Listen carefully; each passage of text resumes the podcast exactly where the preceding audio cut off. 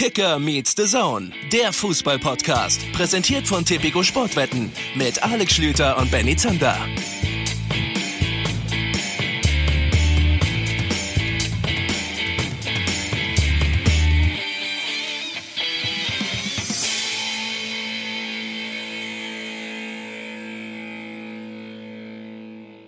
Neues Jahr, alter Podcast. Herzlich willkommen zurück. Kicker Meets the Zone, auch im Jahr 2021, nach der kürzesten Winterpause aller Zeiten in der Geschichte der Menschheit, sind wir wieder für euch da. Mein Name ist Benjamin Zander. Ich darf euch ganz herzlich begrüßen nach diesem äh, Jahreswechsel. Und ich freue mich auch, dass mein alter Freund und Kupferstecher Alex Schlüter in München auch in diesem Jahr wieder Zeit gefunden hat. Hallo. Hallo, schönen guten Tag. Äh, frohes Neues an alle. Aber die alte Frage, wie häufig wünscht man noch, wie, wie, wie lang wünscht man noch frohes Neues? Ich glaube, am vierten kann man es noch machen. Äh, ich würde dann so ab, ja, übermorgen damit aufhören. Falls sich dann jemand auf den Schlips getreten fühlt, sorry, aber man darf es nicht zu lange ausreizen. Benny, was haben wir heute vor? Ja, äh, gut, erstmal ist das Problem, es gibt auch Leute, die hören uns schon noch übermorgen oder später, ne? Also die hast du jetzt nicht mitgedacht. Ja, denen habe ich jetzt einfach noch frohes Neues gewünscht. Aber, aber alle, die später hören, das ähm, könnt ihr jetzt hier quasi streichen.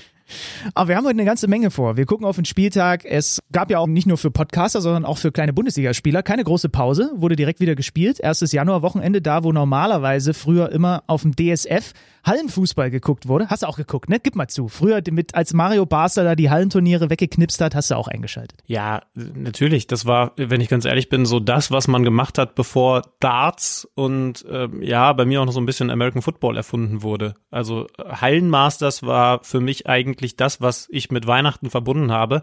Auf Platz zwei dann Geschenke, auf Platz drei Familie, ähm, bis dann irgendwann so ein Wechsel kam und die so Hallenturniere abgeschafft wurden. Ja, aber die Familie ist immer noch nicht weiter nach oben gerutscht, ne? Stark. Das ist auch ein typischer Alexander Schlüter. Nee, wurde durch Raclette ersetzt. ja, Raclette geht auch über Familie, muss man Raclette ist das neue Hallenmasters für mich. Ja. ähm, wir haben heute mehrere Themenschwerpunkte. Also wir gucken gemeinsam auf den Spieltag. Wir haben dann nachher Themenschwerpunkt Nummer eins, RB Leipzig. Wir reden mit Emil Forsberg, eines der absoluten Spitzenteams in dieser Saison. Er ist richtig gut in dieser Saison drin im Team von Julian Nagelsmann und mit dem werden wir uns gleich unterhalten. Und nachher gibt's dann auch noch Themen, Schwerpunkt Nummer zwei, was den Verein angeht, der SV Werder Bremen. Ja, über den müssen wir nämlich reden, weil wir es vielleicht auch ein bisschen wenig getan haben in den vergangenen Wochen. Bremen, Sorgenkind, eines der Sorgenkinder in der vergangenen Saison. Und dann sind sie ja so ganz ordentlich reingekommen in diese Spielzeit. Und jetzt guckt man auf die Tabelle und sieht, huch, die sind ja doch wieder da unten drin. Nicht ganz, ganz unten, aber eben doch unten. Und Florian Kofeld hat mehr als nur ein bisschen Alarm geschlagen, nachdem zuletzt wieder verloren wurde und vor allen Dingen auf dem Trainingsplatz offensichtlich nicht die Leistung da war, die er eigentlich verlangt. Da müssen wir uns ein bisschen umhören. Genau, machen wir nachher mit dem Kicker-Reporter Tim Lüdecke. Jetzt aber erstmal das Wichtigste vorab. Und das Wichtigste, nachdem ein neues Jahr angebrochen ist, ist natürlich was, Alexander? Vorsätze. Nein, es ist das Brigitte-Jahreshoroskop. Und zwar so, das Brigitte-Jahreshoroskop für dein Sternzeichen. Ich habe nachgeschaut. Du bist, oh, ich hoffe, das stimmt, Stier. Stier. Absolut ja. richtig. Und da wollen wir doch mal nachhören, was die Astrologin von Brigitte, Roswitha Brustzart, über den Stier ja, im Bereich Körper und Geist zu sagen hat. Die heißt Roswitha Brusthart? Nein, Roswitha Brustzart. Bro Ach so, Brust, Brustzart. Dann lies vor. Brustzart. Ähm, Zitat. Priorität, lieber Stier, hat die Gesundheit und die ist 2021 kein Selbstläufer. Alles, was ihr Herz leicht macht, fördert ihre Lebenskräfte. Singen ist für Stiere fast ein Therapeutikum. Es weitet das Herz, was ja aus chinesischer Sicht auch der Sitz der Seele ist, ist ja klar. Phytotherapie, die Pflanzenheilkunde, ist Stierdomäne.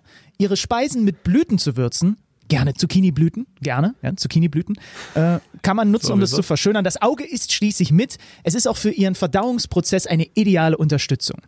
Auch die Stimmbänder werden 2021 wieder Alarm schlagen, wenn sie sich zu intensiv zur Kommunikation mit anderen zwingen.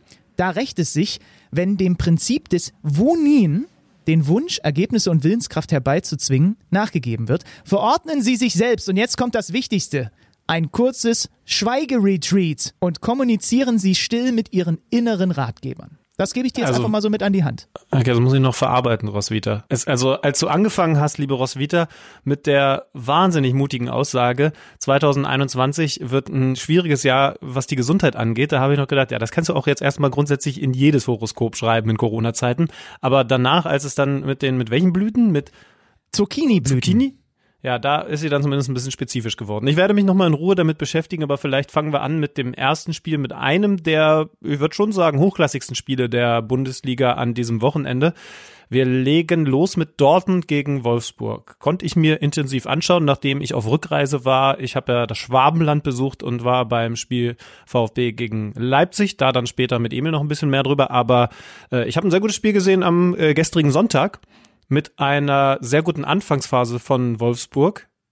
Auf der anderen Seite die Dortmunder ein bisschen überrumpelt ich weiß jetzt gar nicht, wie viel du davon sehen konntest, aber da hat Edin Terzic tatsächlich in den ersten Minuten eine Menge zu tun gehabt, ist überhaupt nicht damit klargekommen, dass die Wolfsburger so mutig gepresst haben. Da hat sich Oliver Glasner auch was Interessantes ausgedacht, hat Janik Gerhardt vorne mit reingestellt, also gegen den Ball sogar an der Seite von Wechos pressen lassen, ganz vorne drin, obwohl der ja eigentlich eher so auf der Sechs unterwegs ist im Normalfall.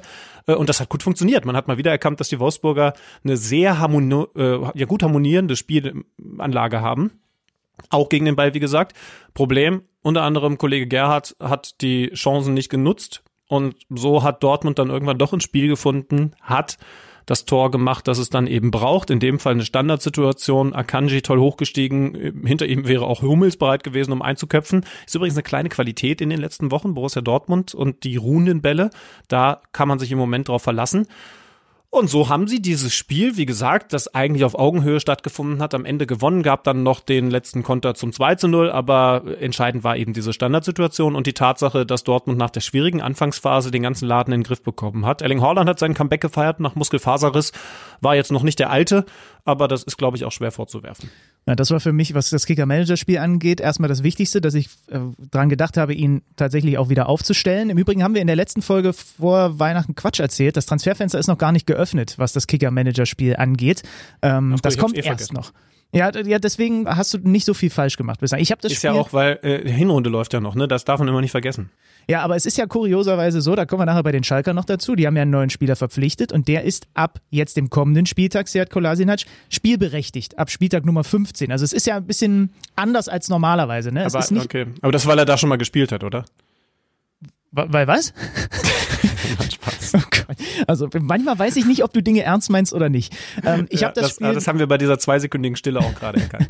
ich habe das, das, da hast du kurz äh, zu deinem inneren Ich gesprochen, wie Ross Vita das vorgeschlagen hat. Ich habe das Spiel äh, mit halbem Auge gesehen, äh, während ich in einer Basketballhalle saß und mein Experte, mit dem ich dann das äh, Basketball-Topspiel zusammen kommentiert habe, der liebe Alex Vogel, liebe Grüße, ist ja glühender BVB-Fan und hat das deswegen nebenbei angehabt und ich habe vor allem das, was du auch besprochen hast, immer wieder ihn fluchen hören zu Beginn, weil diese dicken Chancen, die Wolfsburg sich eben herausgearbeitet hat. Schlager, du hast Gerhard erwähnt, am Ende Torschussverhältnis, ich glaube 21, 22 zu 14, also deutlich mehr Abschlüsse, aber die Dortmunder eben, wie du sagst, dann am Ende nicht durch Haaland mit dem Sieg, sondern durch Standard und dann durch Jaden Sancho, der endlich trifft.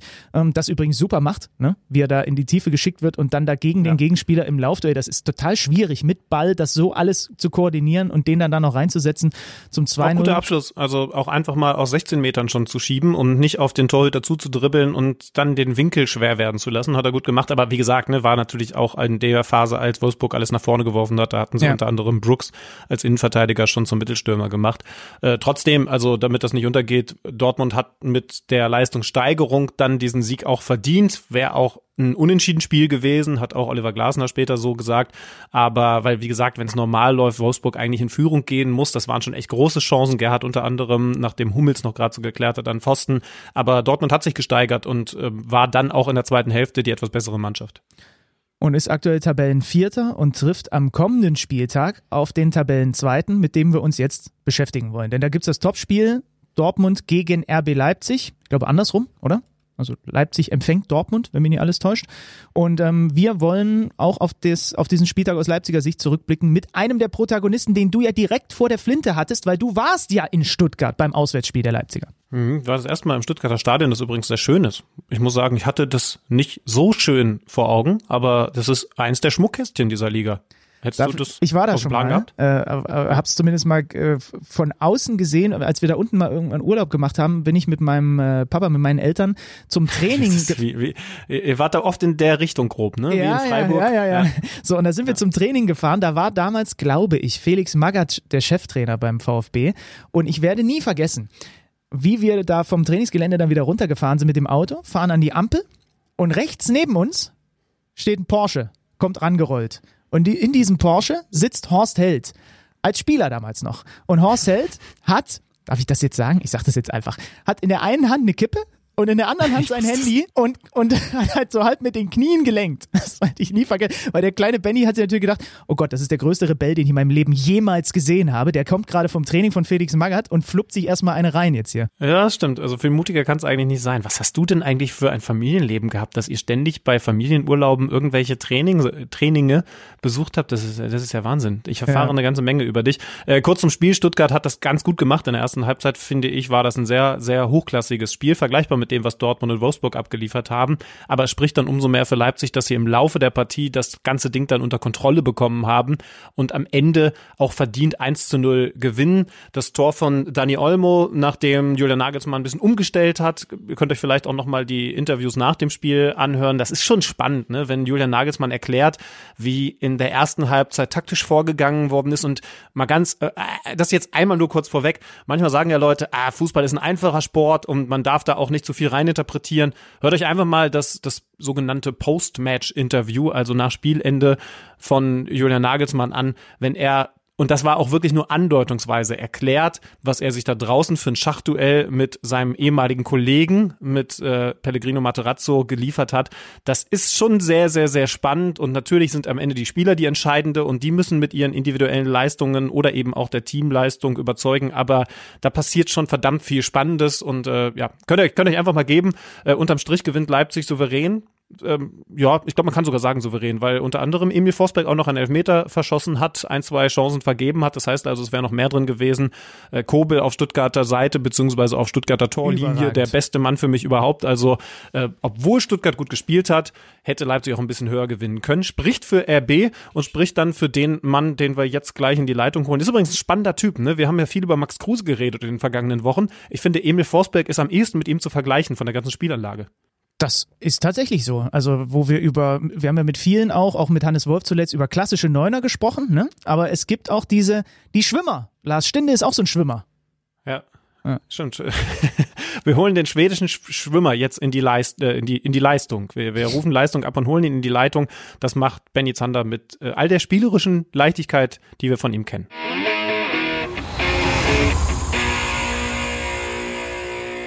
Da ist er auch schon. Unser erster Gast im Kalenderjahr 2021. Wir schreiben den 4. Januar und wir freuen uns, dass wir ein bisschen plaudern können mit Emil Forsberg von RB Leipzig. Wunderschönen guten Tag, Emil. Guten Tag, guten Tag. Emil, ähm, es gab eine ganz kurze Pause dann ging es direkt für euch weiter am Wochenende äh, mit der Bundesliga. Aber ich würde gerne mit dir erstmal über die Tage vor dieser kurzen Pause reden. Inwiefern konntest du denn zumindest ein kleines bisschen bei all dem harten Programm, was ihr alle so fahrt in dieser Saison, abschalten? Also ich weiß zum Beispiel gar nicht, hast du die Feiertage in Leipzig verbracht oder konntest du zum Beispiel in die Heimat äh, nach Schweden? Ich war in der Heimat, ich war zu Hause im Sundsvall. Äh, ich war fünf Tage im Schweden, Sundsvall. Es war fünf ganz, ganz schöne Tage und auch gebrauchte Tagen. Äh, ich war mit meiner Familie, wir haben nichts gemacht, aber das Kopf ein bisschen weg vom Fußball zu bekommen, war, war gut und auch wichtig. Und das war notwendig, wenn du mich fragst. Wie, häufig, wie häufig schaffst du es denn eigentlich noch in die Heimat? Also ähm, wir müssen, wir müssen diesen Ort, in dem du aufgewachsen bist, du hast ihn gerade schon genannt, äh, Sundsvall noch ein bisschen kennenlernen. Ich glaube, du bist schon sehr heimatverbunden, aber gerade in so einem Jahr 2020 hast du es wahrscheinlich nicht so häufig dahin geschafft, oder? Nee, genau, das war das zweite Mal, glaube ich, 2020, wo ich zu Hause war. Nicht viel, aber es ist, wie es ist jetzt mit den Zeiten und so, dann, dann haben wir auch Verständnis. Aber natürlich ist es schön, ein paar Tage zu Hause zu sein, äh, Familie zu treffen. Also zwei, dreimal, zwei, dreimal pro Jahr schaffe ich es, nach Hause zu fahren und dann versuche ich auch die Tage viel zu nutzen, um ja, Familie zu treffen, Freunde zu treffen und Jetzt wird schwerer natürlich, aber du versuchst trotzdem mal was zu machen, um ein bisschen was Normales zu haben, sozusagen. Wie sieht denn, wie sieht denn so ein typisch schwedisches Weihnachten aus eigentlich? Sieht aus. Äh, stehen auf, ganz früh. Äh, wir essen, wie heißt es? Äh, auf Deutsch äh, Grieß. Heißt es Grieß? Weißt du, was, was, ich, was also ich meine? Grießbrei, äh, Grießpudding, irgendwie sowas? Ja, genau, ja? genau. Okay. Äh, wie heißt es auf Schwedisch? ach, wie heißt es? Jetzt habe ich das Wort vergessen. Äh, Reichen wir im Zweifel noch nach. Ich, ich, ja, guck mal nach. Äh, ich habe es vergessen jetzt. Ja, kein Problem. Ganz komisch. Aber ja, steht auf, ist das. Und dann äh, hast du schon viel Zeit, was zu machen. Wir gehen oft mal raus im Schnee, machen was, gehen spazieren oder so ganz lang, eine Stunde, zwei Stunden lang äh, mit Roffe, mit Florenz, äh, mit ja, der ganzen Familie. Dann hast du diesen Kalle Anka um drei Uhr, die jeder Schwede sich anschaut. Äh, das ist so Tradition im Schweden.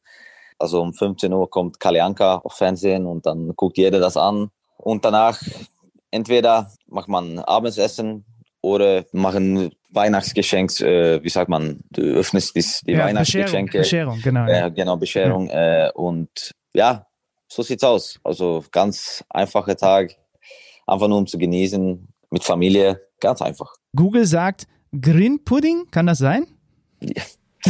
Äh, Da lacht er mich einfach mal. aus. warte, warte, warte. Du Der- kannst ja auch äh, Ries, Grüns, Gröt schreiben. Ries Greens Gött. Genau, Ach, genau. Ah ja, okay. Ach, ich mag diese Sprache. Ich hatte ja mal ein Semester tatsächlich, habe ich glaube ich hier noch nie erzählt, hatte ich mal Schwedisch an der Uni. Ein einziges Also, Semester. so klang das aber gerade nicht. ja, das ist lange her. Das ist lange her. Das ist lange her. Ja. Er ist auch keine einfache Sprache. Einfacher als Deutsch, aber nicht einfach. Ja, wobei man muss ja, man muss ja sagen, wir sind seit äh, ja spätestens letztem Sommer beide große Skandinavien-Fans geworden. Wir waren mit dem Wohnmobil, also Benny und ich, in Schweden und Norwegen, äh, in in Sundsvall. Das ist ja im Osten, ne? das ist eine Hafen, eine kleine Hafenstadt in Schweden. Da sind wir jetzt ehrlich gesagt noch nicht gewesen. Sollte man da mal Urlaub machen? Äh, ja. Sei ehrlich. Also kann man schon, aber ich würde euch vorschlagen, höher zu fahren, also wieder hoch. Sundsvall ist, ja, ist gut, aber da um ein paar Tage zu bringen, und, ja, kann ich nicht vorschlagen. Kann ich nicht. Also, also vielleicht so einen kurzen Abstecher quasi auf dem Weg Ja. in den Norden da einmal Ja. vorbeikommen. Ich habe ich hab ein bisschen was äh, drüber gelesen. Es, es hat den Spitznamen die Steinstadt. Ich glaube, es hat damit zu tun, Genau. dass, dass vor, vor vielen Jahren die Stadt mal abgebrannt ist und dann ja quasi aus Stein wieder aufgebaut wurde. Ne? Genau, das, genau so ist es. Genau so ist es. Ja, und davor äh, hatte es im, ich glaube, 19. Jahrhundert die größte Sägewerkdichte in ganz Europa. Oh, Das da kommt, die jetzt kommt der die hier mit Wikipedia seinem, mir ja, mit seinem Also Wikipedia-Wissen. offensichtlich standen da ganz viele Sägewerke, aber wenn jetzt nur noch Steinhäuser da sind, ist das vielleicht auch anders geworden. Das sind die Informationen, die ich über Sundsvall habe, aber vielleicht müssen wir da mal vorbeischauen. Also ich weiß nicht, ich kann nicht viel dazu sagen wegen das Ding. Also ich weiß, das ist gut, dass du schon Informationen hast, aber mehr kann ich nicht sagen. Also ich weiß auch nicht viel mehr über die äh, Stadt. Emi, Emi, das ist das Einzige, was er, Geschichte der Stadt. das ist das Einzige, was er recherchiert hat für dieses Gespräch. Deswegen gönn Ja, ihm den Triumph. gut. Gönn das, ihm den Triumph. schneid- das, sich gut das, das schneiden wir auch danach aus. Wäre gut. nee. Hier wird nicht geschnitten. Ähm, äh, Sundsvall ist ja die Stadt, in der du Fußball gelernt hast. Und Genau. ähm, das ist ja gar nicht mal so einfach für dich gewesen, weil dein Opa und dein Papa, die haben dort auch gespielt, sind Vereinslegenden. Also ich habe gesehen, das Trikot deines Vaters hängt unterm Stadiondach. Das ist was, das kennen wir in Deutschland im Fußball gar nicht so. Das ist eher was, was ich zum Beispiel aus der NBA kenne und da ziemlich cool finde. Wie schwer war denn das für den kleinen Emil, aus dem Schatten rauszutreten von Opa und Papa Forsberg? Ja, das war schon ganz anderes, weil ich bin ja auch ganz früh hochgekommen. Ich war 17 Jahre alt, als ich zuerst mit dem ersten Mannschaft trainiert haben und natürlich hat jeder gesagt, ja, der trainiert nur da, weil sein Vater hier ein Legend ist und ja, der spielt nur da, weil sein Vater ein Legend ist. Also das war der einzige, was ich immer gehört habe Mhm. und das gibt dir natürlich ein bisschen Motivation. Das sagt dir auch, dass ich will den Leuten zeigen, dass das überhaupt nicht stimmt, sondern ich wollte auch selber zeigen, dass ich ein richtig guter Kicker bin und ich finde, das war nicht einfach, weil du verstehst ja nicht alles, wenn du so jung bist, sondern du hörst viele Sachen. Aber mein Vater hat mir auch gesagt, Emil, du musst nur auf dem Platz zeigen, was du drauf hast und was du kannst. Dann werde jeder, dann werde jeder seinen Mund halten und das war der einzige, was ich auch versucht habe äh, zu machen. Hat ja auch gut, gut funktioniert, muss ich sagen. Ja, Absolut. ich kann mir auch gut vorstellen, dass da jetzt nicht mehr ganz so viele Leute sagen, der spielt nur Fußball Bundesliga, spielt Champions League, spielt Nationalmannschaft, weil der Papa so gut war. Ich glaube, die die die die Münder hast du hast du jetzt gestillt. Äh, seit Ja, über genau. fünf Jahren bist du mittlerweile in Deutschland. Äh, hast du dich hast du dich inzwischen an die ganzen komischen Eigenschaften, die wir Deutschen so haben, gewöhnt oder gibt's immer noch Dinge, bei denen du sagst, oh Jungs, was was ist das Nee. für ein Volk? Ich würde sagen, jetzt nach fünf, sechs Jahren kenne ich schon fast alles, wie es hier läuft. Und das passt mir und meine Familie ganz gut. Also wir fühlen uns, uns hier richtig wohl. Also die Stadt ist super und so. Also fast genau wie im Schweden. Also ihr seid ein bisschen mehr diszipliniert, würde ich sagen. Ich finde hier mit dem äh, Papierarbeit und so ist super. Also mhm. wenn ich was brauche von ja wegen Steuer oder irgendwas, dann kriege ich das sofort. Im Schweden dauert es immer noch ein bisschen äh, und das ist der größte Unterschied, würde ich sagen. Und das gefällt mir auch richtig gut, weil hier kriegst du alles richtig schnell, äh, im Schweden nicht. Ja, das, äh, das hören wir immer wieder. Das Problem ist so ein bisschen, dass es das ist nichts, was man als Deutscher, wenn man im Ausland zum Beispiel mal mit einer Frau flirtet, was man so als coolen, als cooles Thema bringen kann. So, wir sind besonders diszipliniert. Ich habe noch nicht die Erfahrung gemacht, dass Frauen da sehr positiv drauf das reagieren. Könnte aber auch an dir gelegen haben. nee, ich, nee, nee, das schiebe ich auf. Aber hast du im Schweden geflirtet? Das ist die Frage. Ja, ja, wenig. Wir, also wir waren ja, nur in genau. Göteborg. Ja, muss man probieren. Das kann schon bei vielen okay. Frauen vielleicht gut kommen. Also probier mal wieder. Disziplin, okay. Benny macht das Wohnmobil klar. ich mach das Wohnmobil klar. Äh, sag mal, Emil, du bist ja wahrscheinlich auch einer der wenigen äh, ausländischen Profis, der in die Bundesliga kommt und sich nicht übers Wetter beklagt. Also ganz anders als ein Brasilianer oder so, weil bei dir ist es jetzt ja sogar so, wir haben jetzt hier gerade in Leipzig, wir, wir sitzen ja gerade gar nicht so weit voneinander weg tatsächlich, ich wohne ja auch in Leipzig. Wir haben jetzt zwar hier mal so ein bisschen was wie Wintereinbruch, aber Leipzig hat ja sonst so gut wie nie Schnee. Also für dich ist es ja eigentlich sogar, was das Wetter angeht, eine Verbesserung gewesen, oder? Nach Deutschland zu kommen? Ja, klar vor allem im Sommer. Im Winter ist es sehr scheiße, weil du hast ja ein bisschen Schnee, dann äh, ist zwei Stunden wieder weg, weil es kommt Schnee zusammen mit Regen. Also das ist so. Gestern war schon, bin ich aufgestanden, dann war voll mit Schnee, dann zwei Stunden später war alles weg. Ja, ja. Es ist immer so hier in Leipzig, aber du siehst es auf jeden Fall. Äh, aber Unterschied ist natürlich schon groß. Also ich finde, Wetter hier im Sommer im Leipzig ist super. Es wird schon im April warm hier, richtig warm hier, würde ich sagen. Und dann hast du es wieder im, bis zum Ende August. So, das ist wirklich super. Wirklich super, würde ich sagen. Ich kann sagen, wir haben uns am, am Samstagabend im Schwabenland in Stuttgart gesehen. Da war es mir auf jeden Fall zu kalt, auch wenn es keinen Schnee gegeben hat. Damit kommen wir dann vielleicht zu dem Thema Fußball-Bundesliga. 13 Spieltage sind durch. Ihr seid jetzt wieder reingestartet gegen Stuttgart, ähm, habt das Spiel gewonnen, wart sogar über Nacht Tabellenführer. Jetzt sind die Bayern wieder an euch vorbeigezogen. Also ihr seid Zweiter.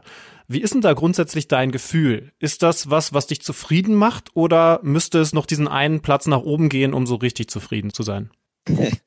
nee, also wenn du mich fragst, haben wir bislang eine super Saison gespielt. Wir haben es richtig gut gemacht, auch in der Champions League, im Pokal, Bundesliga. Wir haben es gut gemacht und wir wollen einfach nur auf uns selber schauen. Wir wissen, dass es richtig schwer wird, also keine Frage. Du hast ja da Dortmund, du hast Bayern, du hast Leverkusen, Wolfsburg ist dabei. Also du hast richtig gute Mannschaft da oben und für uns, wir müssen nur, nur auf uns selber schauen und einfach nur unsere Leistung auf den Platz bringen. Nur dann können wir danach schauen, ob es gereicht haben oder nicht. Aber so lange bin ich richtig zufrieden, aber es ist lange nicht fertig, sondern wir müssen immer noch hart arbeiten, Fuß am Boden haben äh, und auch ganz, ganz ruhig bleiben. Und du hast ja immer noch Bayern da oben und es wird nicht einfach. Das ich kann mir aber ehrlich gesagt auch schwer vorstellen, dass so ein Julian Nagelsmann als Trainer überhaupt zulassen würde, dass ihr als Spieler mit sowas wie dem zweiten Platz zufrieden seid, also euch dann zurücklehnt und sagt, ist doch gut, passt doch so. Ähm, du kannst es ja gut einschätzen, weil du eben schon so lange mittlerweile bei RB Leipzig bist. Was hat sich verändert, seit Julian Nagelsmann euer Trainer ist? Ja, also ich finde, wie wir jetzt Fußball spielen, hat sich schon ein bisschen verändert, würde ich sagen. Wir haben mehr Formationen jetzt. Wir können immer die Gegner überraschen. Ich finde, das hat man vor allem diesem Jahr gesehen, dass wir, wir sind mehr unberechenbar. Das zeigt uns aus und äh, das sind wir viel besser geworden. Wir sind auch mit dem Ball besser geworden. Wir haben mehrere Lösungen jetzt und äh, ja, das sage ich, hat man vielleicht auch diesem Jahr gesehen. Also alle die Dinge haben wir verbessert äh, und äh, das glaube ich hat ihr auch gesehen, oder? Ja, absolut. Also definitiv. Ich habe da gleich noch Fragen zu, äh, denn bei dir deine Rolle ist ja auch besonders. Ja, ja vor allem äh, vor dem Hintergrund, dass ihr mal eben Timo Werner verloren habt und halt trotzdem so eine Saison spielt und das liegt ja auch ein bisschen daran, dass deine Rolle wieder größer geworden ist als im Vorjahr. Ne? Also vergangene Saison in der Liga oft auch Joker gewesen, in der Champions League Joker gewesen. Jetzt hast du glaube ich zum Beispiel in der Champions League jedes Spiel von Beginn an gemacht. Äh, Julian Nagelsmann, der der mischt da vorne ja viel durch, ja und es gibt keine so wirklich bis auf wenige Ausnahmen so ganz klaren Stammspieler. Aber du musst doch eigentlich mit der Saison auch aus persönlicher Sicht bislang deutlich zufriedener noch sein als äh, mit der letzten, oder? Ja, also klar, ich habe ja fast jedes Spiel gespielt. Äh, wir haben das als Mannschaft gut gemacht und äh, dann ist es für jeder einzelne Spieler einfacher. Wenn wir als Mannschaft es gut macht, dann, dann läuft es für jeder. Äh, und natürlich bin ich zufrieden. Ich weiß, dass ich ein paar mehr Tore machen können müssen, weil ich habe Großchancen gehabt. Auch der Elfmeter jetzt zuletzt gegen Stuttgart muss auch eigentlich sitzen, aber Ich finde, ich habe mir auch viel entwickelt äh, von der Rolle her, wie ich jetzt Fußball spiele. Und ich bin ja auch clever geworden. Ich kriege auch viel Tipps mit äh, von Julian und das hat mir auch schon viel geholfen. Und ja, ich bin zufrieden mit dem Jahr, aber ich hätte mehr Tore gewünscht von mich selber, weil ich so viele große Chancen gehabt habe. Äh, und aber sonst bin ich zufrieden natürlich. Ja, aber genau da würde ich gerne nachhaken. Du hast es gesagt, ihr seid vorne so variabel, ihr habt auch unterschiedliche Lösungen parat.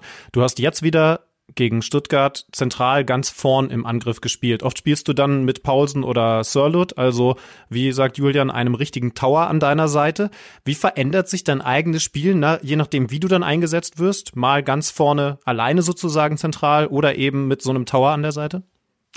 Ja, also ich finde, wenn ich alleine bin, versuche ich mich immer zu bewegen, in freien Räumen zu finden, weil wir haben ja viele Leute in der Mitte und wir wollen ja da durchkombinieren, weil wenn wir so spielst, stehen ja die meisten Gegner auch ganz tief. Dann versuchen wir uns durchzukombinieren, so wie das Tor gegen Stuttgart jetzt zuletzt. Das war auch richtig schön rausgespielt. Und wenn wir zum Beispiel Jussi da hast oder Alex, dann klar haben wir auch einen Zielspieler, weil die sind beide richtig stark. Die können auch den Ball sehr gut behalten. Und da haben wir auch im Strafraum ein bisschen mehr Torgefahr, weil die können auch da zum Flanken auch gut reinkommen. Und das ist das, Unterschied, würde ich sagen, weil wenn ich alleine bin, versuche ich mich ganz viel zu bewegen, freie Räume zu finden, um den Mitspielern zu helfen und unterstützen mit Klatschen und so. Und da, da finde ich, habe ich mich auch viel entwickelt. Wir haben vor ein paar Wochen mit Fabi Klos Stürmer von Arminia Bielefeld gesprochen, der hat gesagt, wenn der sich mal ins Mittelfeld fallen lassen würde, würden seine Mitspieler wahrscheinlich sagen, hau ab hier, du kannst das nicht. Das ist bei dir schon ein bisschen anders, oder? Du darfst das oder sollst das schon machen, dir auch mal ein bisschen tiefer die Bälle zu holen? Oder sagt Julian dann, nee, nee, bleib vorne, gerade wenn ihr diese Aufstellung spielt wie jetzt? Also ich, ich glaube, der Julian will, will mich nicht so wie ein Fabian Klos haben, dass ich nur da oben steht und Zweikämpfe gewinnt, sondern der will mich auch auf dem Ball haben. Und der will immer, dass wir uns bewegen, freie Räume finden, durchkombinieren. Und ich finde, wir verstehen uns sehr gut da vorne äh, mit jedem Spieler. Und es, es macht auch gerade Spaß, Fußball zu spielen. Wenn man uns zuschaut, sieht man auch, dass jeder Spieler da Bock hat, Fußball zu spielen. Wir sind ganz dominant der Einstellung, der Leidenschaft. Wir haben ja alles momentan, aber wir wissen ja auch, dass es ist nicht einfach, Spiele zu gewinnen, hat man auch gegen Köln gesehen. Äh, auch gegen Bielefeld haben wir uns schwer getan. Also die Einstellung der Leidenschaft, es muss da zu 100 Prozent da sein, sonst gewinnen wir nicht das Spiel. Und es war gegen Stuttgart da und da haben wir am Ende das Spiel gewonnen, weil wir wollten das unbedingt und so muss es, so muss es weitergehen. Sonst haben wir keine Chance. Du bist jetzt ziemlich genau sechs Jahre bei RB. Genau. Bist damals im Januar 2015 von Malmö gekommen, hast dann eine Monster-Saison gespielt äh, bei den Schweden. Ähm, wie hat dich eigentlich Ralf Rangnick damals gelockt zu einem ja damals noch Zweitligisten? Also was hat er dir gesagt? Weil es wird ja, nehme ich mal an, wenn man in Schweden so eine gute Saison spielt, wie du es gemacht hast, auch andere Angebote gegeben haben. Ja, also das war ja ganz komisch, weil ich hatte ja gute Saison gespielt es ist ja immer so, du hast ja immer Spiel und hohe Ziele und wenn ein Verein aus Bundesliga oder Serie A oder irgendwo kommt und dann denkst du dir, perfekte, ich will so hoch wie möglich spielen, aber da muss man sich auch selber fragen, ist das das Beste für mich oder ist es besser, einen kleineren Schritt zu nehmen, um danach Schweißhätte nach vorne zu, zu nehmen zu können. Also mein Berater hat mich angerufen und gesagt, Emil, guck mal hier, es ruft dich gleich ein Mann an, äh, der will kurz mit dir reden und erklären, äh, was er für Ziele hat. Und ja, sage ich, okay, alles gut. Und da ruft, ruft er mich an. Das war kurz vor Weihnachten, glaube ich, so mhm. im Dezember. Und der sagt einfach nur, Emil, wir wollen Bundesliga spielen, wir wollen Champions League spielen, wir wollen unbedingt dir bei uns haben. Äh, wir sehen dich als Leistungsträger, ein Stammspieler bei uns, die uns nach vorne nehmen muss. Äh, und ja, wir wollen die unbedingt und wir haben hohe Ziele hier im Verein und wir glauben, wir werden es schaffen. Ich weiß, was ich mache. Ich habe es schon vorher gemacht und ja, das war ganz von Anfang an das erste Gespräch war ganz kurz, aber es hat gereicht, um mich zu überzeugen und ja, danach ging es ging es ganz schnell und der Rest ist Geschichte, sag mal so. Mhm. Ja, kann man kann man so sagen. Wie würden die eigentlich die die Bundesliga in Schweden gesehen? Also wir haben, wir haben äh, jetzt noch gar keinen ausländischen Bundesligaspieler gehabt, der uns mal so einen Eindruck geben konnte, wie in seinem Heimatland eigentlich auf die Bundesliga geschaut wird. Äh, es gibt ja schon viele Schweden, die in der Bundesliga gespielt haben. Martin Dorlin für, für Gladbach. Ich glaube, äh, Benny, genau. du als Hansa Rostock-Fan hast da eine ganze Menge Schweden. Da war die Hälfte der Mannschaft bei, bei Rostock teilweise schwedisch. Ja, ja, ja. ja. Aber, aber, genau. aber wie hast du, bevor du hierher gekommen bist, auf die Bundesliga geschaut? Ja, schon viel, weil ich finde, Bundesliga war, ein, war eine Liga, die mir immer so sehr gut gefällt haben, weil immer diesen Gegenpressing, schnelles Fußball, das hat mir immer gut gefallen. Und klar, ich hatte ja auch andere Ligen, zum Beispiel Premier League und Serie A, La Liga. Aber für mich selber war Bundesliga immer, das, wie sagt man, hat mir gut gepasst, würde ich sagen. Und mhm. dafür war es noch besser, dass ich in die zweite Liga gewechselt war, weil das war ein guter erster Schritt für mich. Viel mehr Zweikampf, das geht ein bisschen mehr los da, weißt du, da ist ein bisschen mehr so Aggressivität da. Nicht so viel schönes Fußball, sondern da musst du auch viel kämpfen und dich reinhauen, um Spiele zu gewinnen. Und das war für mich richtig gut, um in das Liga reinzukommen, um in das Land reinzukommen, um das Spiel ein bisschen mehr besser zu verstehen. Und das war ja auch nicht, ich hatte auch nicht, die ersten sechs Monate bei mir war nicht so einfach, weil kein Tor gemacht. Äh, und wir waren, wir haben ja auch Trainer gewechselt und so. Es war keine einfache erste Monate, aber es war für mich super Erfahrungen zu bekommen, weil du bist besser von das, du lernst von das und das hat mir nach vorne gebracht. Ja, und mittlerweile hast du nicht nur bei RB Leipzig eine wichtige Rolle, sondern auch in der Nationalmannschaft, über 50 Spiele. Und ich habe gelesen, euer Nationalcoach hat sich zuletzt mit Slatan getroffen. Also es könnte genau. auch sein, dass du mit ihm nochmal zusammen auf dem Feld stehst. Wäre auch nicht so verkehrt, oder? Ne, das wäre wunderschön. Also müssen wir mal schauen. Äh, die haben ein Gespräch gehabt, aber natürlich, ich habe ja schon mit, mit ihm gespielt, das war wunderbar und ja, wir müssen mal abwarten jetzt, was, was die Zeit sagt und was er will und so. Also er ist richtig sagen, gut in Form, richtig gut in Form gerade. Muss man sagen. Was ist denn das für ein Typ eigentlich? Wir kennen natürlich nur die Geschichten, den öffentlichen Slatan, der ja auch immer so ein bisschen mit den Medien spielt und mit seinem Selbstbewusstsein. Aber wie ist der als Mitspieler, wenn du den in der Nationalmannschaft getroffen hast? Also ich finde, sieht man auch bei Milan, der nimmt jede mit. Der will immer unbedingt gewinnen und der sieht jeder Spieler mit. Und wenn du jetzt siehst, wie er also Mailand nach vorne gebracht haben, dann kannst du nichts sagen, weil genauso war es auch beim im Schweden. Der, will, der will immer unbedingt gewinnen und der nimmt jeder mit. Und auch neben dem Platz ist er ein super Typ. Ich habe überhaupt kein Problem mit ihm gehabt, keine und ich glaube kein anderer auch nicht, weil ich weiß nicht. Also für mich war es war er ein super Typ. Also mehr gibt es nicht zu sagen. Ja, können wir echt gespannt sein, ob das dann mhm. auch mit Blick auf die Europameisterschaft vielleicht Sturmduo Forsberg Ibrahimovic gibt. Ich fände spannend. Ja, mal sehen, was da, ja. was da rauskommt. Ja. ja genau. Lass uns vielleicht zum Abschluss noch äh, auf den kommenden Spieltag schauen in der Bundesliga. Da gibt's ja das nächste richtig, richtig tolle Spiel für euch, nämlich gegen Borussia Dortmund. Wie läuft jetzt so eine Woche ab? Ihr habt ja mal keine englische Woche, sondern mal Zeit zu trainieren. Wann präsentiert euch Julian Nagelsmann dann die Ideen für sein Spiel gegen Dortmund? Gibt's da nochmal besondere Trainingseinheiten? Einheiten? Ja, klar. Ist, so ist das. Was gut ist, wir haben jetzt genug Zeit, um uns richtig gut vorbereiten vor das Spiel. Das ist, wie du es gesagt hast, ein richtiger Topspiel. Und wir freuen uns natürlich. Äh, wir lieben diese Spiele. Und wir haben genug Zeit, um uns gut vorbereiten. Wir haben jetzt Tage frei gehabt und morgen geht es wieder los. Und ich glaube, wir fangen schon morgen an, um uns vorbereiten vor das Spiel, Ideen zu bekommen und wir haben eine spannende Woche vor uns und wir freuen uns einfach nur auf das Spiel und wir würden die ganze Woche Ideen bekommen und auch Vorschläge bekommen, wie wir die wehtun können. Wir, wir ich habe noch einen Scouting-Tipp auf den Haaland, müsst ihr aufpassen. ja, ich wollte gerade sagen, sehr gut. Also das ist natürlich sehr innovativ von dir, Alex. Äh, ich wollte sowieso gerade sagen, ne, wir Deutschen, wir haben ja so ein bisschen so eine Rivalität mit den Österreichern und den Niederländern. Wie ist das ja. eigentlich in Skandinavien? Also wie ist denn die Rivalität Schweden-Norwegen? Also wirst du besonders in die Zweikämpfe mit Erling Haaland gehen, wenn es denn mal welche gibt?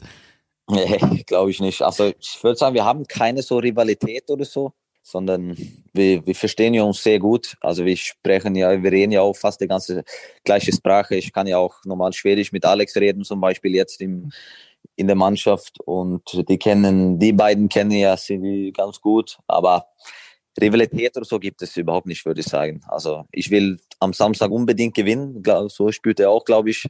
Und äh, ja, mehr gibt es nicht zu sagen. Ja, dann würde ich sagen, auf jeden Fall viel Erfolg. Wir freuen uns, also Alex und ich auf jeden Fall und ich glaube viele andere Fußballfans auch auf dieses Spiel, Ich weil auch. da eine Menge drin ist. auch. Ja, ihr auch. auch. Die, die Dortmunder glaube ich auch, auch wenn sie Ja. sich jetzt gegen Wolfsburg auch nicht so leicht getan haben. Ähm, viel Erfolg. Das wird, glaube ich, ein schönes Samstagabendspiel, 18.30 und ähm, dann gucken wir uns mal an, ob am Ende Norwegen oder Schweden da die Nase vorne hat. Danke dir, Emil, für, für das Gespräch. Danke Die disziplinierten Danke Deutschen schauen zu. Ja, gut. Das gefällt mir. Das gefällt mir. Äh, Emil, äh, wirklich ganz lieben Dank, dass du dir Zeit genommen hast. Äh, Natürlich. Ich bin auch weiterhin Danke. beeindruckt von, von deinem Deutsch. Äh, Benny, vielleicht so Oh. als Parallelbeispiel. Willst du noch einen letzten Satz auf Schwedisch sagen? Es kann besser werden, Jungs. Ja, ich kann. Ich, ich kann. Ja, hätte Benjamin. Ja, komme von Tyskland. Das weiß oh, ich noch. bravo.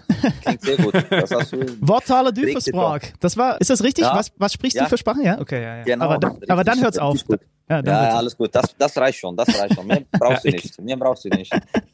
Ich glaube, dann sollten wir taktisch klug jetzt einfach Schluss machen, dass nicht noch Ja, irgendwas genau. Schwedisches verlangt wird. Okay. Emil, viel Erfolg fürs Wochenende und danke Super, für deine euch, Zeit. Ah, danke. Liebe Grüße. Schönen Tag noch. Ciao, ciao. Ciao.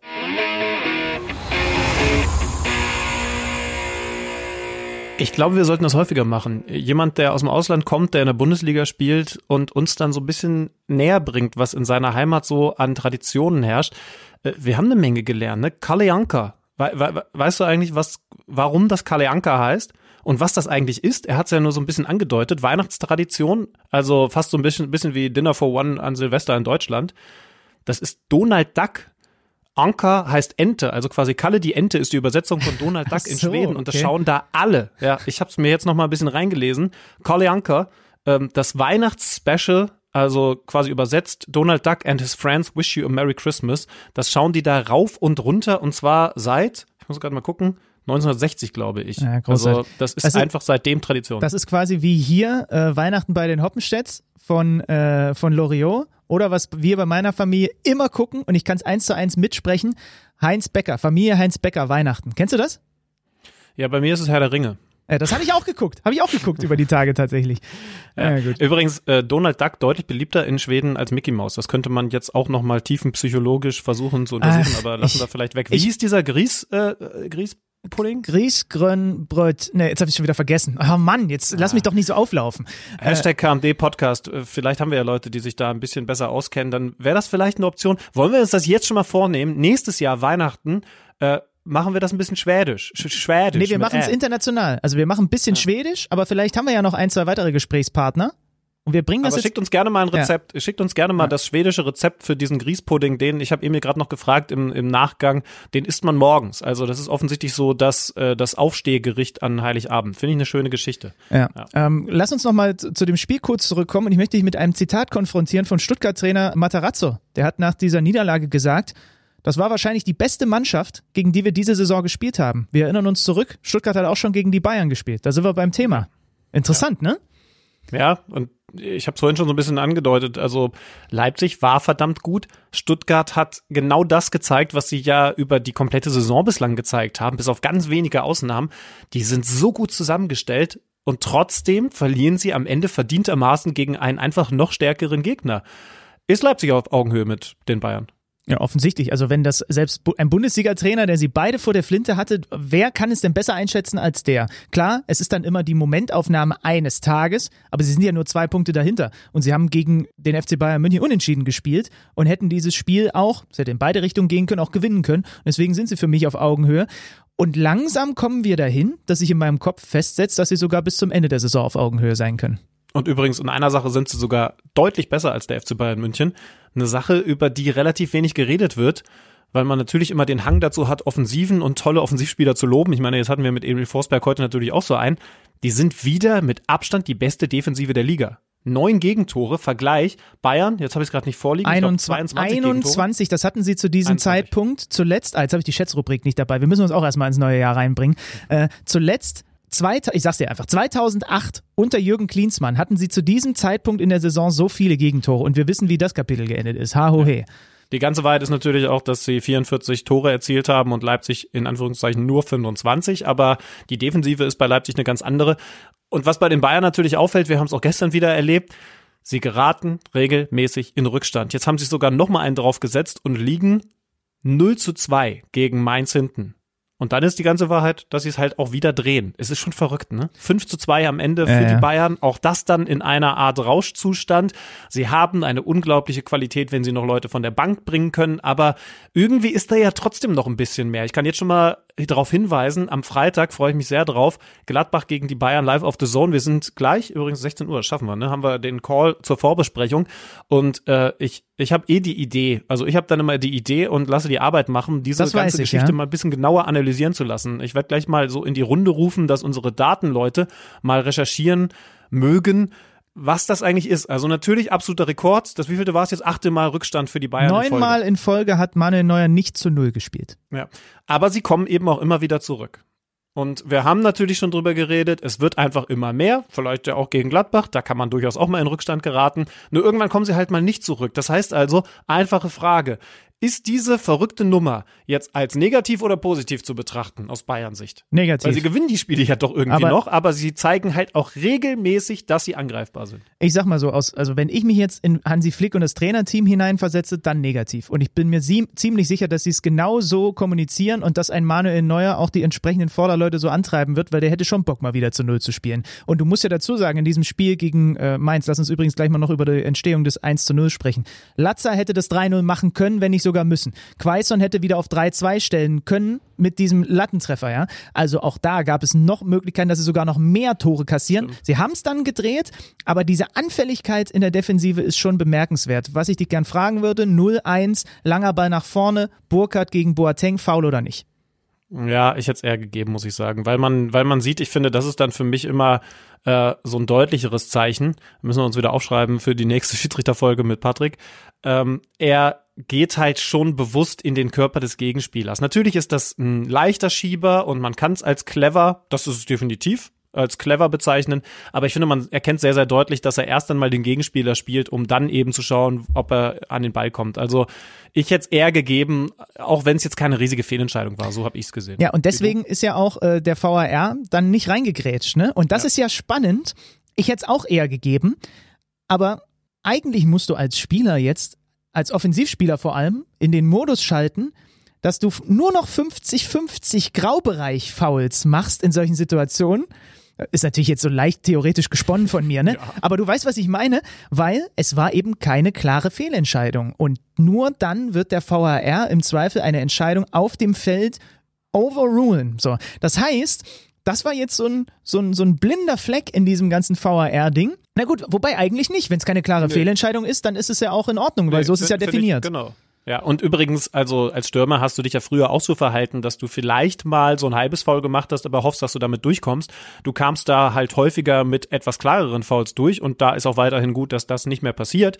Aber mit so einer leichten Übertriebenheit in Sachen Schieben kannst du halt durchkommen. Aber, aber genau das wurde ja auch immer kommuniziert, dass, äh, also, dass das Spiel jetzt nicht fehlerlos wird äh, an der Pfeife, sondern eben klare Fehler unterbunden werden. Dann wird eingegriffen. Das war in dem Fall nicht, also kann ich schon so ein bisschen verstehen. Übrigens eine Sache noch zu dieser ganzen Geschichte Defensive, Offensive bei den Bayern. Wir haben ja nur mit Hannes Wolf auch sehr genau drüber gesprochen und er hat ja sehr, sehr schön analysiert, was das für ein besonderer Stil ist, den die Bayern in den Tag legen. Und deswegen dürfen wir jetzt auch nicht einseitig auf die Bayern Defensive einprügeln, denn das ist doch eigentlich auch das komplett gewollte Risiko, das eingegangene Risiko. Und ist es nicht auch genau das, was uns so begeistert, dass sie so konsequent vorne draufgehen, also auch so konsequent Risiko gehen, quasi nach dem Motto, wir machen halt pro Spiel so unsere, wie viel sind das jetzt im Schnitt? Drei Tore mindestens. Und dafür kassieren wir halt auch so 1,5. Äh, das ist mehr als sonst, aber wir spielen ja auch risikoreicher als früher. Ja, Weißt du? mir ist dieser Ansatz natürlich im Zweifel viel lieber. Also wir hatten ja. Spiele, da haben die Bayern das wegdominiert, unter auch teilweise unter Hitzfeld, vor allem dann unter Guardiola und dann haben sie auch mal hohe Siege gehabt, aber sie haben natürlich auch Spiele drin gehabt, die waren nach einem 2-0 in der, sagen wir mal, 45. oder wann entschieden und dann fiel vielleicht irgendwann nochmal das 3-0, aber es war eine total einseitige Geschichte. Ich als Neutraler habe natürlich viel lieber riskante Bayern, weil dann sind deren Spiele auch einfach irgendwie spannender. So. Ja, und ich wollte jetzt nur darauf hinaus, dass man natürlich deswegen jetzt nicht die Defensive separat kritisieren darf, denn äh, es ist ja das Gesamtmodell, so hoch zu stehen, so Absolut, sehr draufzuschieben, ja. dass du hinten Räume kriegst. Ja, das stimmt tatsächlich. Äh, apropos Defensive bei den Bayern, David Alaba wohl auf dem besten Wege im Sommer dann doch zu Real Madrid zu kommen. Ne? Also es geht wohl um einen Vierjahresvertrag. Man hat sich wohl so weit von den äh, Parteien geeinigt, dass es da jetzt äh, äh immer, immer mehr so aussieht, als würde Alaba gehen, war wohl auch, als würde Boateng im Sommer gehen. Ähm, das spricht dann wieder dafür, dass sie doch in der Defensive ein bisschen Care, Care ausmachen weil es dann vielleicht doch andere Typen brauchen für die Art und Weise. Also sind wir ganz ehrlich, ein Dayo Upamecano würde vielleicht für diese Spielweise noch ein bisschen besser passen, weil er mit seiner ekelhaften Geschwindigkeit im Zweifel auch noch ein paar mehr Dinge reparieren kann. Ja, ich glaube, das ist vor allen Dingen bei Jerome Boateng der Grund, oder? Also David Alaba, finde ich, passt schon exzellent dazu. Aber wenn er halt noch mal ein paar Millionen mehr will als seine Mitspieler, dann müssen die Bayern da, haben wir ja auch ausführlich besprochen, eben sagen, nee, sorry, dann geh halt zu den Königlichen.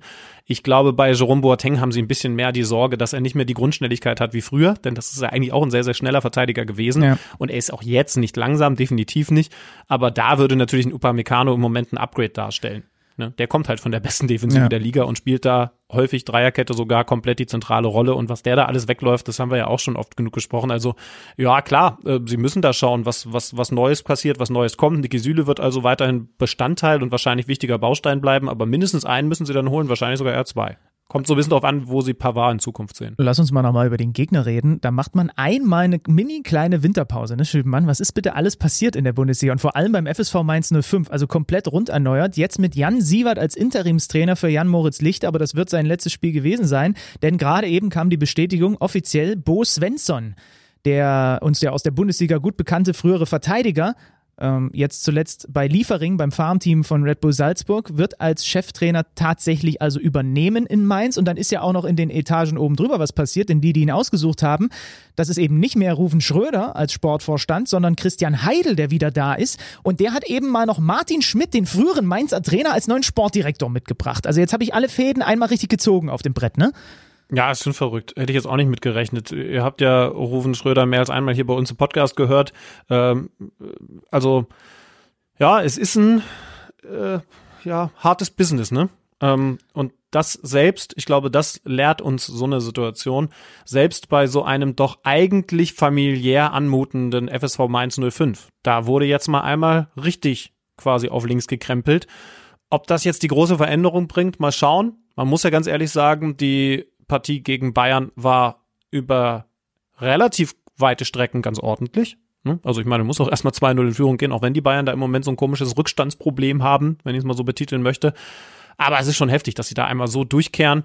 Ähm, mal gucken, was das jetzt in Zukunft zu so bringen. Ich kann über Bo Svensson noch nicht viel sagen. Du hast schon erwähnt, er kam jetzt gerade von Liefering, ähm, musste da überhaupt erst einmal raus aus dem Vertrag. Und jetzt ist er der neue Cheftrainer bei Mainz. Ähm, ich ja, bin sehr, ja sehr spannend. gespannt. Es ist ja ganz spannend. Er ging ja aus dem Mainzer Nachwuchs zu Liefering und da gab es wohl sehr, sehr harte Ablöseverhandlungen. Könnt ihr alles auf kicker.de nachlesen.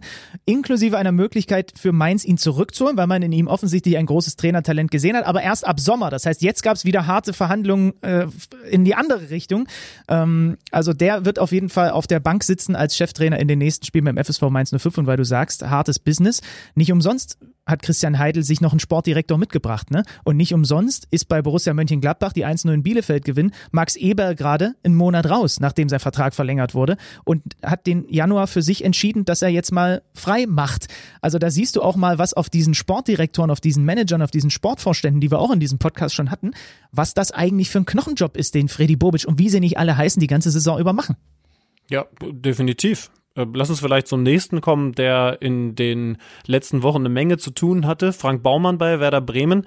Da wurde der Vertrag jetzt verlängert, aber eben nur kurz. Die Werderaner sind, ja, ich habe es vorhin schon mal angedeutet, von uns fast ein bisschen wenig erwähnt worden, oder? Setzen wir uns diese, diese Narrenkappe auf, weil ich habe sie abgespeichert als, naja, läuft jetzt schon wieder, aber die stehen halt trotzdem unten drin und ich habe gesagt, wir müssen da dringend drüber sprechen in dieser Folge. Ja, und das machen wir zusammen mit Tim Lüdecke vom Kicker. Hä? nicht Timo Müller, das war doch eigentlich der Bremer Mann, den wir da beim Kicker immer kontaktiert haben. Wir klären auf. Werbung. Welcher Bundesligist stemmt am Ende der Saison die Meisterschale in die Luft? Wer kämpft um den Klassenerhalt? Auf tipico.de kannst du deinen Tipp abgeben. Einfach auf unsere Seite gehen und auf deinen Favoriten setzen. Wenn du schon mal bei Tipico auf Sportwetten getippt hast, kennst du dich ja bestens aus. Für alle Neueinsteiger ist noch eines wichtig zu wissen. Tipico Sportwetten verdoppelt deine erste Einzahlung. Registriere dich noch heute und sichere dir so den Willkommensbonus bis zu 100 Euro. Du erhältst den Bonus sofort nach deiner ersten Einzahlung. 18 plus. Glücksspiel kann süchtig machen. Hilfe unter www.spieleambulanz.de. Wir müssen über Werder Bremen reden. Vorab aber eine wichtige Meldung vom Transfermarkt. Die Pause war kurz, aber der Kicker hat noch mal richtig heftig investiert und das Ganze im Bremer Bereich. Neu vor Ort Tim Lüdecke. Schönen guten Tag, Tim. Äh, du bist also quasi sowas wie der absolute Top-Transfer der Winterphase aus Kickersicht. Ist das so richtig? Und ähm, ist das der Druck, mit dem du umgehen möchtest? Ja, moin. Ich grüße euch erstmal ganz herzlich. Ähm, das hast du messerscharf analysiert. Also nichts anderes als das ist der Fall. Ähm, ich übernehme jetzt die Geschäfte von, vom geschätzten Kollegen Timo Müller und habe ab sofort bei Werder so ein bisschen den Fuß in der Tür, ähm, was das aktuelle. Und Timo Müller ist jetzt arbeitslos? Ja, oder? ja, den habe ich, äh, ja, den habe ich weggelobt in Richtung Südwesten beim Kicker. Nein, der Timo, der nimmt sich anderen Aufgaben an, wird jetzt Leiter der Südwestredaktion und ähm, ja, ich glaube, da ist er in guten Händen und die die Mitarbeiter sind auch in guten Händen bei ihm. Ich habe da jetzt losgelegt mit so einem 0-2 gegen Union Berlin. Das war natürlich alles andere als irgendwie cool habe mich da auch schon so ansatzweise bei Frank Baumann entschuldigt für meinen Einstand, aber er hat äh, mich freigesprochen ähm, von meiner Schuld quasi und Es meinte, meinte, es liegt nicht an mir, äh, sondern an anderen. Es ist tatsächlich so, ne? Also für die, für nicht nur für Fans, sondern auch für Verantwortliche und Trainer sind dann häufig einfach die Berichtenden schuld, wenn, wenn das Spiel verloren geht. Wir Kommentatoren, ihr Schreibenden, da, da kennen die nix. Ja, ja, da gibt's viele Buhmänner. Ja, da, da, ja. Ja.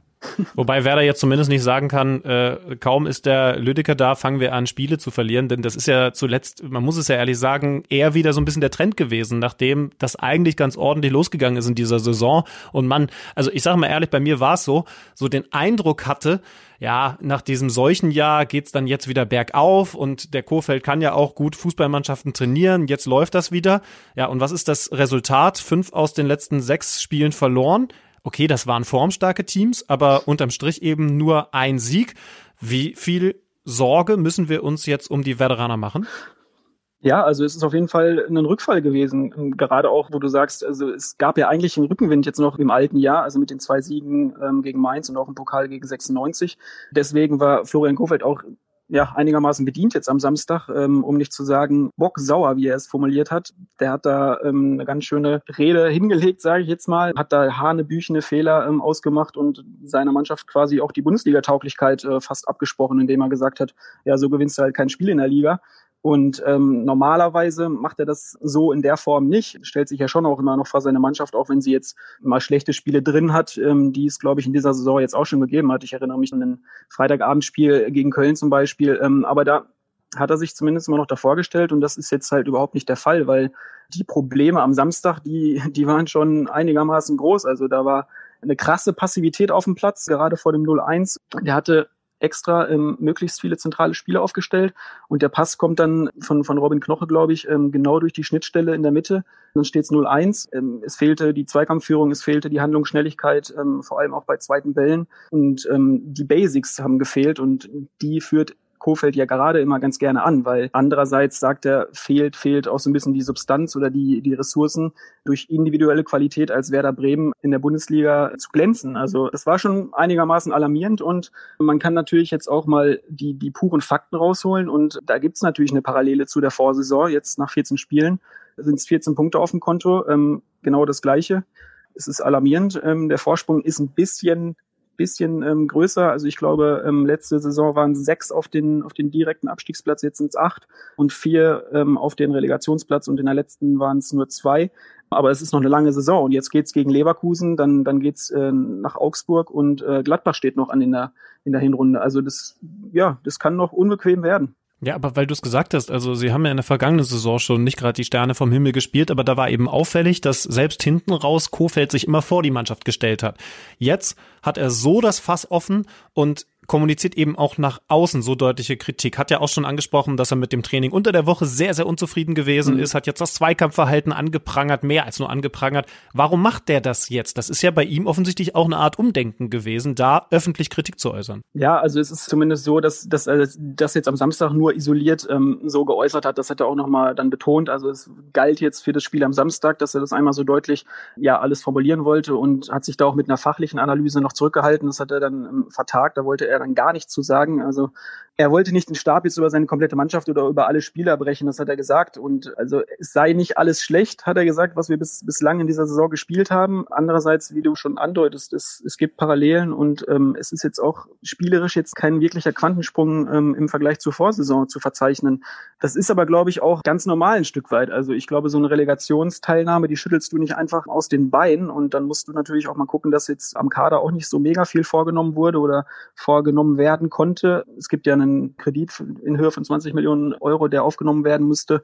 Also finanziell sind da dem Manager Frank Baumann halt auch die, die Hände so ein bisschen gebunden. Also es ist alles noch nicht so ganz stabil, äh, wie es vielleicht auch ein Jahr nach einem Relegationsjahr gar nicht sein kann. Und man spricht halt in Bremen nach wie vor von einem, von einem Umbruch und dass man jungen Spielern tatsächlich auch Raum geben möchte und Spielzeit geben möchte und dann sind solche Rückschläge einzukalkulieren.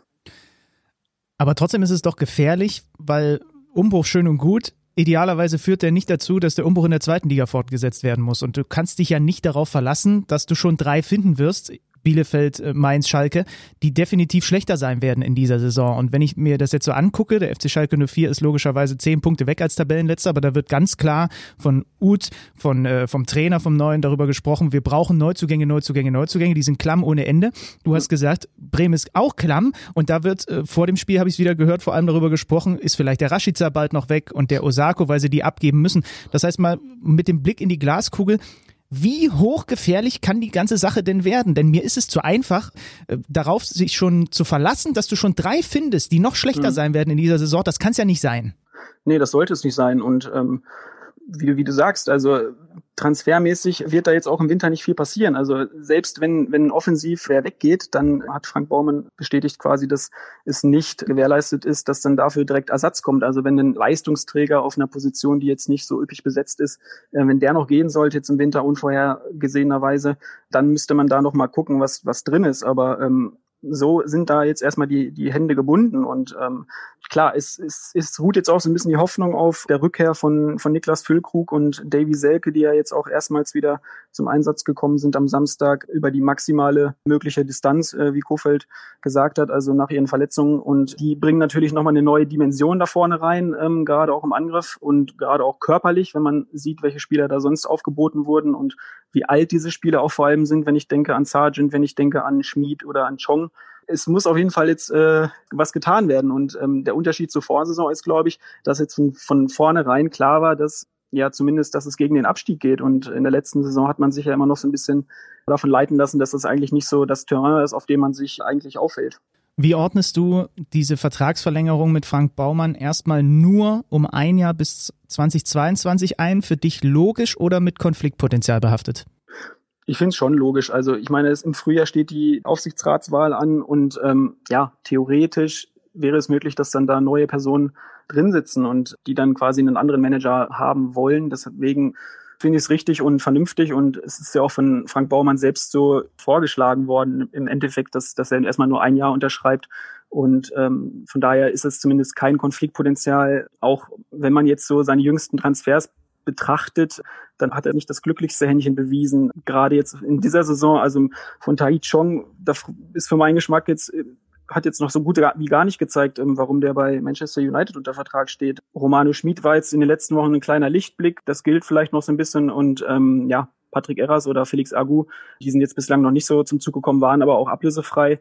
Ja, also es ist wahrscheinlich auch einer der schwierigsten Jobs in der Bundesliga jetzt gerade bei Werder Bremen da Verantwortung zu tragen. Aber ähm, er hat es in der Vergangenheit gezeigt, dass, dass er, dass er das kann mit Transfers wie Max Kruse, mit Irji Pavlenka, mit, mit Rashica, die beide unbekannt waren, bevor, bevor er sie verpflichtet hat, oder Thomas Delaney, den er mit, mit viel Profit weiterverkauft hat.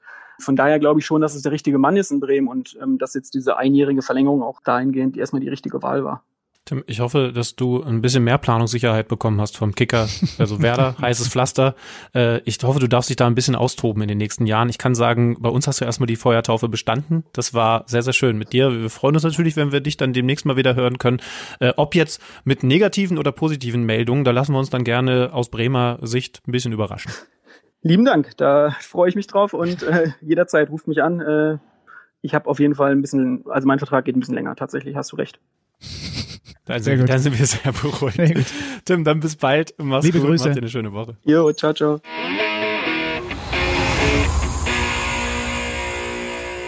So, wenn wir schon bei neuen Leuten sind, also wir haben über die Veränderungen bei Mainz gesprochen, wir haben gerade unseren neuen Ansprechpartner für den SV Werder Bremen gehört, dann sind wir doch quasi auch direkt schon beim neuen Trainer auf Schalke, Christian Groß. Wir haben vor unserer kleinen Pause Schlütenmann mit Toni Letto noch darüber gesprochen, wer wird es? Alex Zorniger hat er gesagt, nein, eher so in Richtung Erfahrung, in Richtung Christian Groß. Deswegen sprechen wir mit diesen Kickerleuten, ja, weil sie halt einfach wissen, was da passiert. Weil Christian Groß ist da, ist zurück aus dem Ruhestand. Ich frage dich jetzt mal eisekalt, wenn du ein erfolgreicher Trainer gewesen wärst und dich hätte jetzt der FC Schalke gefragt, ob du in dieser Situation den Verein übernimmst, um ihn zu retten. Du hättest es nicht gemacht. Oh, es kommt schon auf die Situation an, oder? Also, also aber jetzt diese Situation, die jetzt gerade du vorfinden würdest auf Schalke. Ich, ich weiß nicht genau. Also klar, ich weiß, warum du fragst. Ähm, es gibt attraktivere Vereine im Moment und vor allen Dingen natürlich auch Situationen, in denen du mehr ähm, wie soll ich sagen, äh, mehr Material zur Verfügung hast und weißt, du kannst da mehr mit arbeiten. Aber offensichtlich, das ist ja ganz klar, wird man ihm gesagt haben, wir können zumindest ein bisschen Transfer tätigen. Kolasinac ist gekommen. Da bin ich mal sehr gespannt, wie der funktionieren wird.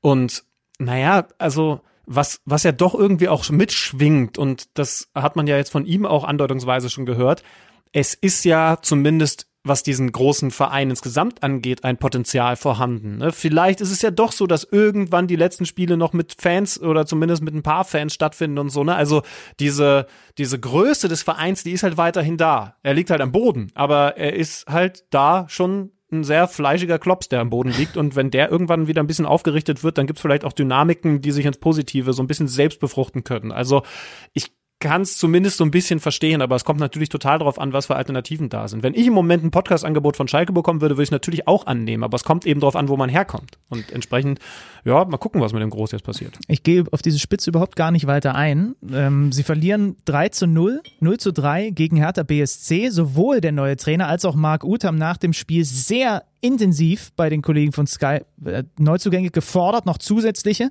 Das Zitat von äh, Groß ist, wir brauchen mehr Torgefahr und wir brauchen einen Spieler, der auch eine Persönlichkeit ist. Da kommen wir direkt zum nächsten Problem. Schalke ist klamm, auch das hat uns Toni oft genug verraten. Jetzt gibt's die Diskussion, sollen sie ihren Ex-Chef Clemens Tönnies, den sie gerade erst vom Hof gejagt haben, sollen sie den um Geld anpumpen? Äh, er hat gesagt, er hat es quasi angeboten, wir dürfen Schalke nicht untergehen lassen. Ich wäre der Letzte, der nicht helfen würde, der Milliardär. Dann machst du dir natürlich, wenn du das tun würdest, direkt das nächste, die nächste große Baustelle auf, weil die sind, die haben natürlich alle logischerweise noch den Kaffee auf, wenn es um den Namen Tönnies geht, ne?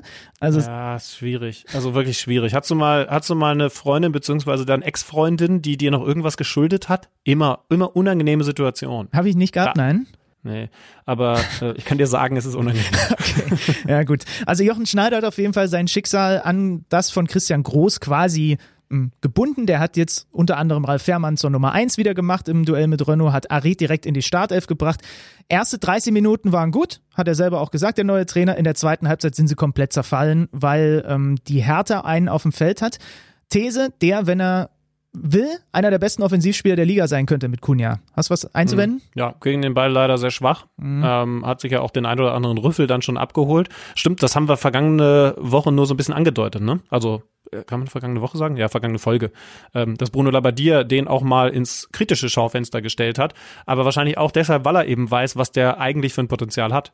Ja, und das hat man da halt wieder gesehen. Ne? Also gerade gegen den, der hat wie so ein gnadenloser Boxer auf die Schalker dann immer weiter eingeprügelt in der zweiten Halbzeit. Und wenn der halt einmal in diesen Modus verfällt, dann ist er ist er unglaublich gut. Erster Hertha-Sieg nach drei Spielen in Folge ohne Dreier und für Schalke winkt der Tasmania-Rekord. Es sind nur noch ein Spiel davon entfernt. Sie haben jetzt 30 Mal nicht gewonnen, bei Tasmania waren es 31. Das ist so kurios, dass ich das überhaupt mal aussprechen würde. Wahnsinn.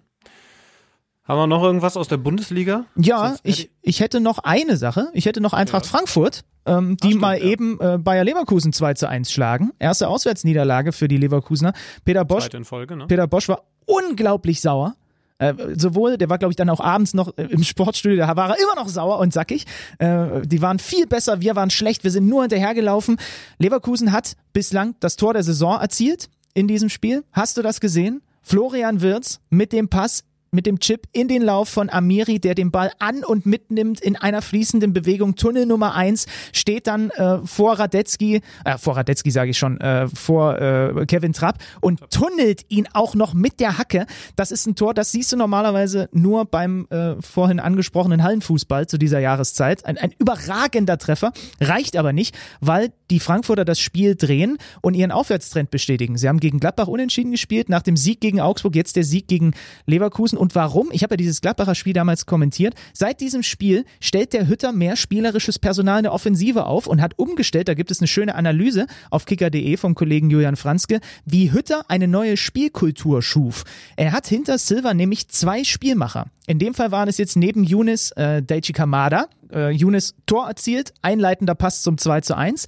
Auf der 6 hat er diesmal, Rode war gesperrt, sich für Hasebe entschieden, etwas überraschend neben So, der hat dem Ganzen auch eine Stabilität gegeben. Und in dieser Analyse wird unter anderem auch Martin Hinteregger zitiert, wir sind spielerisch viel besser drauf und einfach mutiger, weil wir jetzt diese beiden Ankurbler quasi so um den Silver herum haben. Ja? Und äh, sie suchen ja sogar noch einen neuen Stürmer, haben ja Bas Dost in der Winterpause abgegeben, da ist unter anderem äh, Zirkzee weit oben wohl auf der Agenda, das hat Freddy Bobic nicht bestätigt, aber hat zumindest gesagt, dass es ein sehr guter Stürmer ist. Also diese Umstellung... Fans natürlich von Jovic Jovic, aber das sieht nicht gut aus, ne? Ja, glaube ich auch. Also das würde mich überraschen. Es wäre natürlich geil für die Liga, äh, wäre natürlich eine super Rückholaktion, aber glaube eher, dass so in dem Regal Zirksee oder so dann das angeht. Aber diese Umstellung von Hütter, die, die fruchten und es ist halt, hast du mehr Personal auf dem Platz, was mit dem Ball auch umgehen kann, trotzdem aber das Spiel gegen den Ball nicht vernachlässigt, so, ja, dann kannst du auch mal Leverkusen ins Spiel drehen.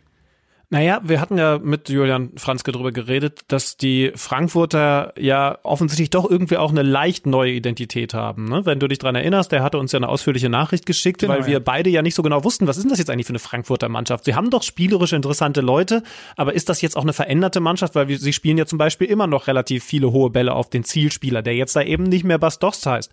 Und offensichtlich haben sie es zumindest in den letzten Spielen, ist natürlich auch nur eine Momentaufnahme, aber zumindest mal in den letzten Spielen hinbekommen, da mehr Mut, weil vorhandene Qualität in, in Richtung spielerische Akzente auf den Platz zu bringen. Und da bin ich mal gespannt, wie das weitergeht. Also dieser Sieg jetzt natürlich sehr, sehr beeindruckend. Interessant ist, die spielen ja in wenigen Tagen im Pokal schon wieder gegeneinander. Dann äh. Leverkusen zu Hause gegen Frankfurt.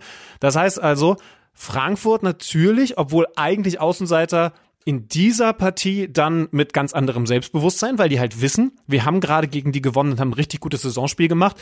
Für Leverkusen, für Peter Bosch wahrscheinlich eine Situation, dass du zumindest damit arbeiten kannst, den Jungs klarzumachen, so, ihr habt's richtig vergeigt. Und er war ja wirklich sehr, sehr sauer, auch im Sportstudio hat man sehr deutlich gemerkt. Aber ihr habt verdammtes Glück, denn in einer guten Woche trefft ihr auf genau dieses ja. Team wieder und dann könnt ihr zeigen, dass ihr besser seid. Und dann könnt ihr zeigen, dass Frankfurt eigentlich nicht gegen euch Fußballspiele gewinnen darf.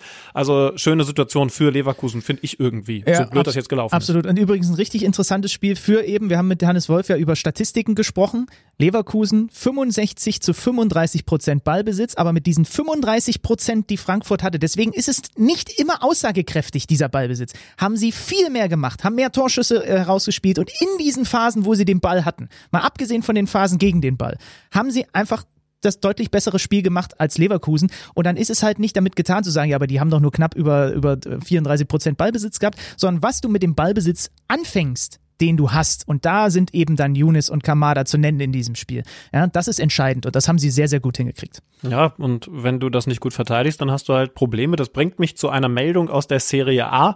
Der Kicker hat es auf Instagram unter anderem auch direkt gepostet. Inter Mailand gewinnt. Ihr fragt euch jetzt, warum gibt da jetzt noch eine Zusatzinfo hier in diesem Podcast was her? Äh, Inter Mailand gewinnt gegen Crotone an diesem 15. Spieltag, den wir mittlerweile in der Serie A haben.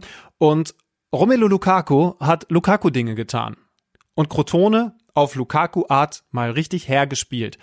Ihr wisst ja, wir haben erst mit Peer und dann mit Gerald Asamoah über dieses Phänomen Romelu Lukaku gesprochen. Mit dem Rücken zum Tor, so gut wie im Moment ganz sicher kein anderer Spieler auf der Welt.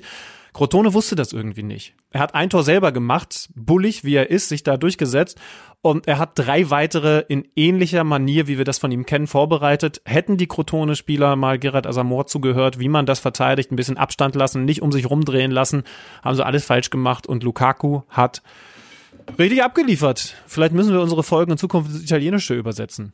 Das wäre dann ein Job für dich. Na, wir haben ja heute schon mit Schwedisch angefangen. Ähm, ich habe ja äh, die große Ehre, jetzt auch bei, bei The Zone ab und zu mal wieder Fußball zu kommentieren. Letztens habe ich äh, AC Mailand gemacht. Am kommenden Wochenende bin ich bei Real Madrid. Da gucke ich mir mal Toni Kroos an mit dem geschätzten Kollegen Benny Laut als Experte. Samstag 21 Uhr. Du hast gesagt Freitag, ne? Machst, kümmerst du dich um Gladbach gegen die, gegen die Münchner? Absolut, Ja. ja.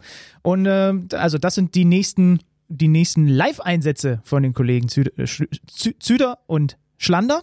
Und äh, jetzt gucken wir noch zum Abschluss auf eine, ja, eine Rubrik, die natürlich auch 2021 nicht fehlen darf. Und sind wir ehrlich, wenn es sie nicht gäbe, ihr würdet sie vermissen. Kicker-Manager-Spiel. Ich komme klar mit dem, was da im Moment passiert. Es ist nicht, es ist nicht das absolute Top-Niveau, aber es ist eben auch nicht so schlecht wie in der Vorsaison. 32 Punkte von mir an diesem Spieltag, weil Lewandowski halt da vorne drin knipst, wie er möchte. Haaland holt immerhin vier Punkte. Da ist bei mir natürlich auch wichtig, dass er wieder dabei ist. Schlager, ja, die Wolfsburger haben natürlich jetzt nicht so geliefert, außer dass Castells acht Punkte geholt hat. Das ist normalerweise der Kern meiner Mannschaft mit Brooks, Baku, Baku und Schlager. Aber ähm, ich, ich muss jetzt auch nicht total unglücklich sein. Ich habe vorhin mal geschielt, man konnte eine ganze Menge Punkte holen. Äh, ich glaube, Rekord über 80 Punkte an diesem Spieltag. Ich schau mal gerade. Ähm, aber wie viel hast du 84 geholt? Punkte hat der Theken-Brasilianer geholt an diesem Spieltag. Geiler Name übrigens. Na gut, der hatte Cunha, Silva, Haaland, Olmo, der natürlich richtig gut. Ah, Darida hat's bei ihm rausgerissen und Akanji. Ja, stark. Also mit der Zusammensetzung, das ist natürlich ein Ko Abstand übrigens gewonnen. Ne? Kobel im Tor. Also da kann man natürlich dann mit Abstand auch mal diesen Spieler für sich entscheiden. Ich komme nur auf 26 Punkte. Ähm, alle haben so ein bisschen was reingegeben ähm, von den Jungs, die bei mir spielen, aber keiner hat so richtig es rausgerissen. Also der Beste war Christian Günther mit acht Punkten. Also ich brauche natürlich immer so ein, zwei und eigentlich sollen das Serge Gnabry und Erling Haaland sein, die dann an jedem Spieltag zweistellig knipsen. Dr. Dre in unserer Liga weiterführend und Matthias Dersch, der liebe Kollege, der sich um den BVB kümmert für den Kicker, ist mittlerweile auf Position 7 mit 664 Kann aber nicht Punkten. wahr sein. Wir nennen das wohl Experte. Naja, aber es ist auch viel Glück dabei, Mhm. wisst ihr ja. Äh, das war's für heute, oder? Genau so sieht's aus. Mach mal eine schöne Verabschiedung, komm. Ja, Leute, ich hoffe, ihr seid gut reingerutscht. Machen wir eine Ein schöne allerletztes Mal. Ich starte Super mit Ja, tolles- Leute. Ja, ihr habt so viel Zeit im Norden verbracht. Macht euch eine schöne Woche. Äh, ein letztes Mal frohes Neues. Äh, lasst es euch gut gehen. Und äh, am Freitag gerne einschalten. Gladbach gegen Bayern, absolutes Topspiel live auf The Zone. Den Thunder könnt ihr auch hören, aber da schicke ich euch dann, wenn ihr mir eure PayPal-Adressen gebt, gerne Schmerzensgeld vorbei. Benny, danke an dich. Bis bald. Ich danke auch. Noes Freues von mir. Tschüss. Kicker meets the Zone, der Fußball-Podcast. Präsentiert von Tipico Sportwetten mit Alex Schlüter und Benny Zander.